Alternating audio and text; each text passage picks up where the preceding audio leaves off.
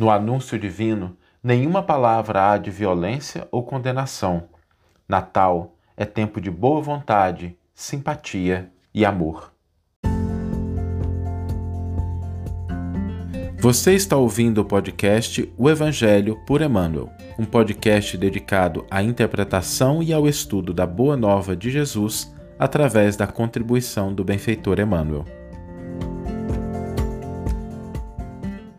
Hoje nós vamos refletir também sobre o anúncio divino, aquele anúncio feito pelo anjo aos pastores e que marca é, a chegada do Cristo na terra.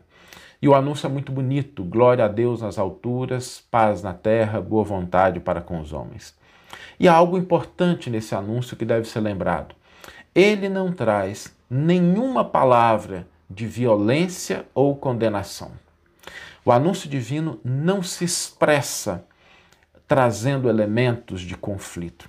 Aliás, o poder do Cristo não é o poder de ferir, o poder de destruir. Jesus não veio à Terra com esse propósito, nos trazendo uma lição muito importante do que, que significa realmente a gente trazer a mensagem do Evangelho para as nossas vidas. Jesus não veio castigar o rico avarento, ele não veio punir o pobre desequilibrado, ele não veio desprezar o fraco, não veio condenar os pecadores, não veio hostilizar o fariseu orgulhoso. Se a gente se lembrar de Nicodemos, né, que o procura na calada da noite, ao invés de procurá-lo durante o dia à frente da multidão, Jesus acolhe aquele homem, orienta-o, esclarece com amor, com dedicação. Jesus não anatematiza o centurião, que vai procurá-lo buscando socorro para o seu servo, mesmo sendo um centurião, um chefe dos centuriões, que estrutura uh, o poder romano naquela época, e Jesus não, não hostiliza ninguém. Isso é muito importante, porque Jesus ama, serve, auxilia, salva, orienta, esclarece, e quando não é compreendido, silencia e perdoa. A chegada do Cristo na terra marca essa mudança de postura de todas as criaturas, porque Jesus traz como proposta o perdão ao algoz, o amor ao inimigo, a prece ao perseguidor, o socorro ao doente, não só o doente do corpo, mas também o doente da alma. A partir do Cristo, o olho por olho, dente por dente, perde espaço para a luz do amor incondicional. O circo romano, em que eram feitos os crimes, passa gradativamente pelo sacrifício dos cristãos a se converter em outras expressões. Desde as palhas da manjedoura a luta passa a ser interna. A condenação à sombra cede espaço para o acendimento da luz em nossos corações. O amor passa a ser uma bandeira sagrada e a caridade começa a figurar como lema das nossas vidas. Ao chegar o Natal, que nós possamos lembrar da mensagem do Cristo, que nos convida a nos amar como ele nos amou.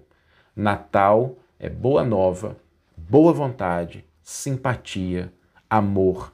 Que nós possamos nesse dia respirar no clima do amor, que a gente possa sentir a fraternidade, para que a paz, a esperança iluminem os nossos caminhos e acenda também as estradas daqueles que estão à nossa volta. Que a gente cultive essa vibração do dia de hoje, trazendo o Mestre para o nosso coração, para a nossa mente. Vamos ler agora a íntegra do versículo e do comentário que inspiraram a nossa reflexão de hoje. O versículo está em Lucas 2,14, como a gente viu, e traz o seguinte: Glória a Deus nas alturas, paz na terra, boa vontade para com os homens. O comentário de Emmanuel é intitulado Natal. As legiões angélicas junto à manjedoura anunciando o grande renovador, não apresentaram qualquer palavra de violência. Glória a Deus no universo divino. Paz na terra, boa vontade para com os homens. O Pai Supremo, legando a nova era de segurança e tranquilidade ao mundo, não declarava o embaixador celeste investido de poderes para ferir ou destruir, nem castigo ao rico avarento, nem punição ao pobre desesperado, nem desprezo aos fracos, nem condenação aos pecadores. nem hostilidade para com o fariseu orgulhoso, nem anátema contra o gentil inconsciente.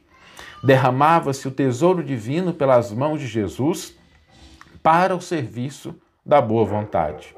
A justiça do olho por olho e do dente por dente encontrara, enfim, o amor disposto à sublime renúncia até a cruz.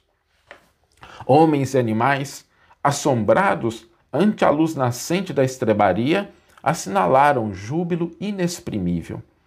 Daquele inovidável momento em diante, a terra se renovaria. O algoz seria digno de piedade. O inimigo converter-se-ia em irmão transviado. O criminoso passaria a condição de doente. Em Roma, o povo gradativamente extinguiria a matança nos circos. Em Sidom, os escravos deixar, deixariam de ter os olhos vazados pela crueldade dos senhores. Em Jerusalém, os enfermos não mais seriam relegados ao abandono nos vales de imundícia. Jesus trazia consigo a mensagem da verdadeira fraternidade e, revelando-a, transitou vitorioso do berço de palha ao madeiro sanguinolento. Irmãos, que ouvem no Natal os ecos suaves do cântico milagroso dos anjos.